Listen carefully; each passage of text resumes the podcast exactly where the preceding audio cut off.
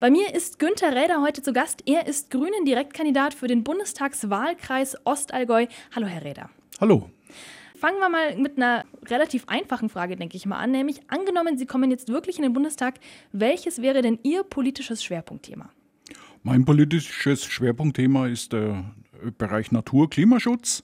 Das sind diese typisch grünen Themen, in denen ich mich auch bewege. Ich bin ja von der Ausbildung her Agrarwissenschaftler und äh, wir müssen uns anstrengen, dass wir unsere Klimaschutzziele und äh, zum Beispiel auch das Artensterben äh, aufhalten. Und da müssen wir einiges tun die nächste Zeit. Mhm. Ist dann Ihrer Meinung nach das aktuell wichtigste bundespolitische Thema vielleicht auch aus diesem Bereich oder ein anderes? Für mich ist es das wichtigste Thema, dass wir wirklich unsere Klimaschutzziele erreichen. Wir haben viele politische Probleme, die wir in Zukunft bekommen werden, wenn wir die Erderwärmung nicht auf dieses Maß äh, zurückschrauben, wie wir im Pariser Klimaschutzabkommen äh, beschlossen haben und auch festgelegt haben uns für die Bundesrepublik. Da wird es auch noch schwierig, aber wenn wir darüber hinausschießen, wird es ungemütlich. Mhm. Wie wollen Sie sich denn vielleicht auch konkret auf bundespolitischer Ebene fürs Allgäu stark machen, also für die Region? Äh, für die Region sind natürlich hier verschiedene Sachen äh, zu machen. Es ist äh, im Bereich der Landwirtschaft äh, wirklich auch sehen, dass diese vielfältige Landwirtschaft erhalten bleibt, dass unsere Naturlandschaften äh, und Kulturlandschaft äh, sich gut erhält und äh, auch entwickeln kann. Und wir diese Struktur im bäuerlichen Bereich so beibehalten können, dass wir nicht noch größere Strukturen kriegen, also Erhalt der kleinen Betriebe und natürlich etwas wieder im Bereich äh, Biodiversität äh, tun, also äh, Landschaftsstrukturen, damit mehr Artenvielfalt möglich ist. Das ist ein Thema. Verkehrsanbindung, äh, Elektrifizierung, dass es Allgäu kein Dieselloch bleibt bei der Bahn. Das sind also relativ konkrete Themen, die ich umsetzen möchte. Äh, ländlicher Raum, Erschließung über Breitband, damit auch Arbeiten wirklich von den Dörfern aus möglich ist. Das wären alle so Themen, die ich anschieben möchte, ganz deutlich. Mhm, das passt jetzt auch schon sehr gut zu meiner nächsten Frage, weil eben Nachhaltigkeit und ökologische Entwicklung im Allgäu ja schon ziemlich groß geschrieben wird. Es ist ja auch äh, teilweise Ökomodellregion und man merkt das, finde ich, auch wenn man hier unterwegs ist. Finden Sie, das sollte auch bundesweit Verbreitung finden? Ähm, die Ökomodellregion hier ist natürlich ein äh, Vorzeigeprojekt. Das Oberallgäu hat mit 21 Prozent äh, Anteil an Biolandbau ähm, den besten, den höchsten Anteil in Deutschland, äh, habe ich mit verursacht als Umstellberater bei Bioland. Von dem her kann ich mir da ein bisschen was auf die Fahne schreiben. Wir wollen natürlich in Deutschland es weiter antreiben. Ähm, der Markt muss mitmachen, aber Verdopplung des Biolandbaus steht, haben wir uns auf die Fahnen geschrieben. Und in äh, umsetzbarer Zeit, also das heißt fünf bis zehn Jahre, muss ich da zügig was bewegen. Mhm. Jetzt haben Sie ja vom Biolandbau geredet. Vielleicht, weil Sie ja der Fachmann sind, können Sie mir auch kurz erklären, wo ist denn jetzt eigentlich der Unterschied zwischen Bio und Öko? Also gibt es da einen Unterschied oder ist das alles gibt, eins? Äh, sind synonyme Begriffe. Äh, letztendlich in dem Bereich, im Bereich der EU-Öko-Verordnung. So heißt die korrekt. Okay, super. Jetzt mal ein ganz anderes Thema, jetzt machen wir mal einen Schwenk, nämlich Extremismus. Ist ja Thema. Mhm. Wie sollte denn die Politik Ihrer Meinung nach am besten mit auch links- oder rechtsextremen umgehen? Also ich selber bin ja, äh, musste leider die Algida-Demonstration in Obergünzburg miterleben. Äh, ganze Zeit alleine an der Seite des Bürgermeisters gegen diese 150 Rechts Rechtsextremen, die da ganz massiv vorgegangen sind. Äh, solche Aggressivität habe ich in meinen gut 55 Lebensjahren noch nicht erlebt. Also hier muss deutlich einfach Farbe bekannt werden, dass wir bunt sind und letztendlich ist die Sicherheitsstruktur, äh, die Sicherheitsorgane müssen so ausgestattet werden, auch personell, äh, dass es funktionieren kann. Weitere Gesetzgebung halte ich nicht für notwendig, wenn wir die Sachen abarbeiten, die wir haben und genügend Personal in dem Bereich unterwegs haben, müsste es zu machen sein. Wir sprechen uns dafür aus, den Verfassungsschutz anders aufzustellen, nicht mehr als Länderverfassungsschutz, um den Informationsabgleich besser zu organisieren. Hier sind sehr viele Sachen äh, verloren gegangen, zum Beispiel im Fall Amri. Von einem Bundesland zum anderen sind Informationen verloren gegangen. Das darf so nicht mehr passieren. Hier brauchen wir eine zentrale Stelle, die vielleicht über Satellitenorgane äh, arbeiten kann, aber wir brauchen die Information bundesweit. Also nicht nur den Verfassungsschutz aus, ausbauen, sondern auch die Polizeipräsenz quasi.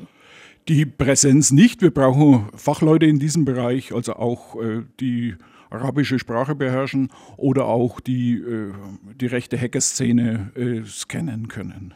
Und was mit den Linksextremen? Die gibt es ja auch noch. Ja, Linksextreme gibt es auch.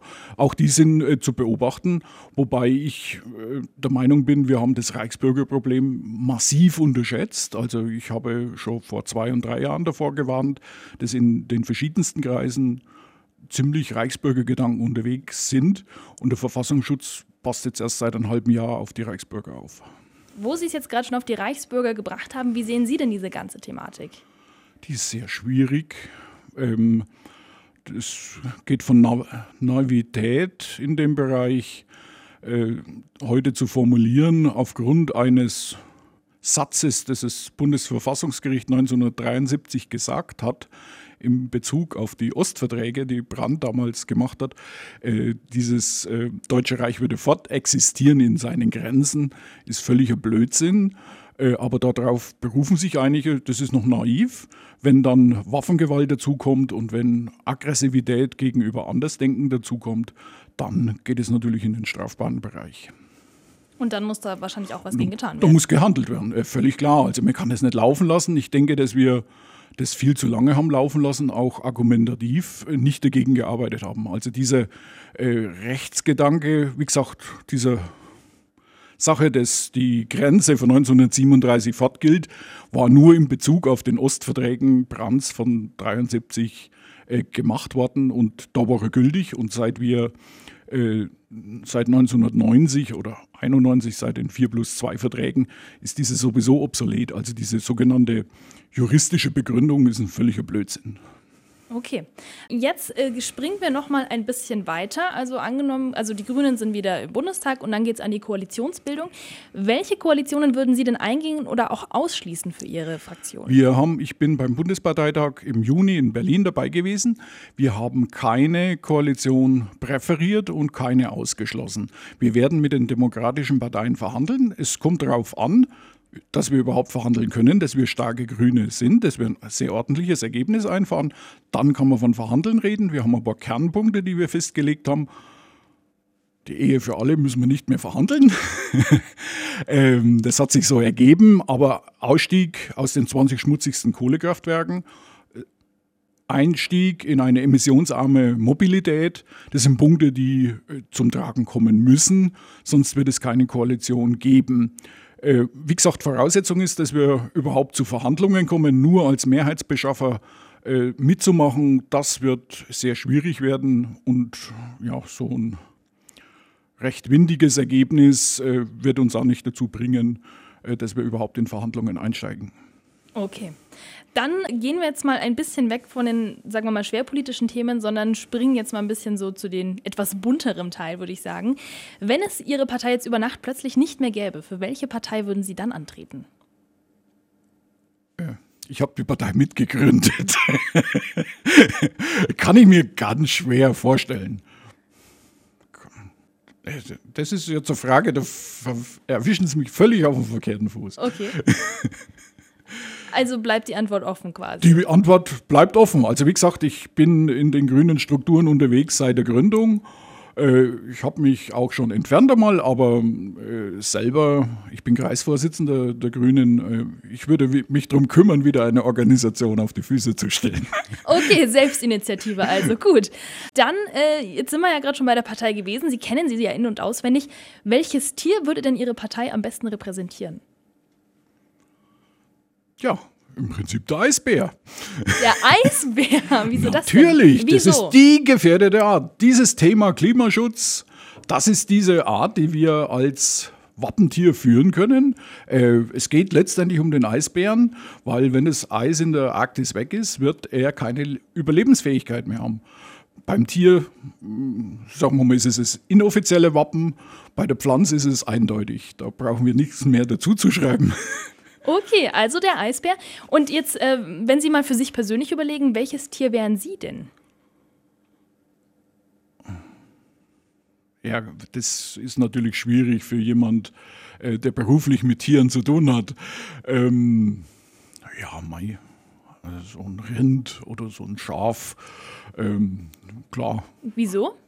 Ja, mit denen habe ich jeden Tag zu tun. Manchmal habe ich den Eindruck, ich könnte tauschen da mal, wenn die da so rumliegen auf der Weide, die, die Rinder da so als, sagen wir mal, Leitbulle in der Herde, das ist kein ganz unbequemes Leben. Okay, ein Leitbulle in der Herde, auch schön. Ähm, welche Sätze können Sie denn von Politikern jetzt so gar nicht mehr hören eigentlich? Das ist auch eine schwierige Frage. Also ich bin äh, von, ich denke, dass äh, bestimmte Stereotypen notwendig sind. Also mir fällt so auf die Schnelle jetzt keine Redewendung von irgendwelchen anderen Kollegen ein, die ich sage, gut, muss ich jetzt nicht schon wieder hören.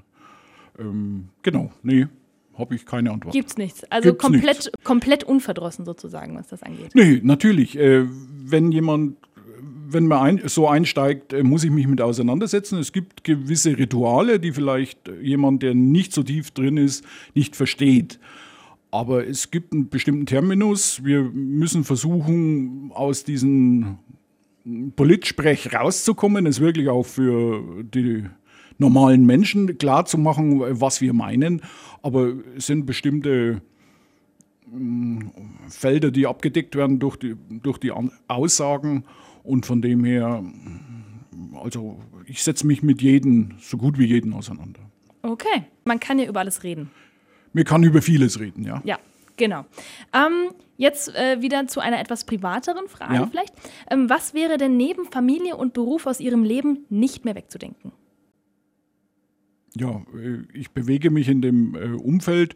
Ich habe mir ein paar Hobbys zugelegt. Also ich würde, äh, ich suche Ruhe.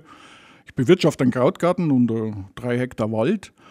Und wenn ich mal mit niemandem diskutieren will, sondern nur die Motorsäge nehmen und äh, dann mache ich das. Also das ist ein Umfeld, in dem ich mich sehr gerne bewege. Also da quasi mal abschalten können, das ist Zum nicht mehr Abschalten, ja. wegzudenken. Ja, genau. Okay. Ähm, wenn Sie jetzt morgens aufwachen und die Schlummertaste beim Wecker, wie oft wird die denn gedrückt? Ich stehe ohne Wecker auf. Ah, nee. Ja, wie geht das denn? Meine Frau steht vor mir auf. Ach so. Das heißt, die Frau drückt die Schlummertaste gegebenenfalls. Äh, gegebenenfalls, ja. Okay, ja gut, so einfach kann es gehen. Viele Menschen haben ja auch einen Tick, ja, also zum Beispiel äh, Trommeln oder dieses Fußwippen. Was wäre es denn bei Ihnen? Oh oh. Tick. Hm. Sie stellen schwierige Fragen. Das. Wir wollen ja mehr über Sie erfahren. Ja, das ist, stimmt.